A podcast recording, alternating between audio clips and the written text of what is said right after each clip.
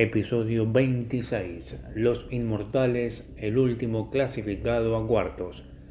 Superó 86 a 14% a Plaza del Carmen y será rival de Asturias. Comienzan los cuartos de final. El Cedrón frente a Guerrín, partidazo. El Cedrón, popular lugar en Juan Bautista Alberdi, 6101 Mataderos, un clásico barrial. En la esquina de Alberdi y Murguiondo, declarada de interés cultural por la legislatura de Buenos Aires. Guerrín es un establecimiento tradicional desde 1932 en Avenida Corrientes 1368, emblemático rincón porteño. Su récord de ventas de pizzas diarias vendidas fue de 2.200. Tiene una carta de 129 variedades, ofrece distintos salones y son 95 los empleados que trabajan en Guerrín.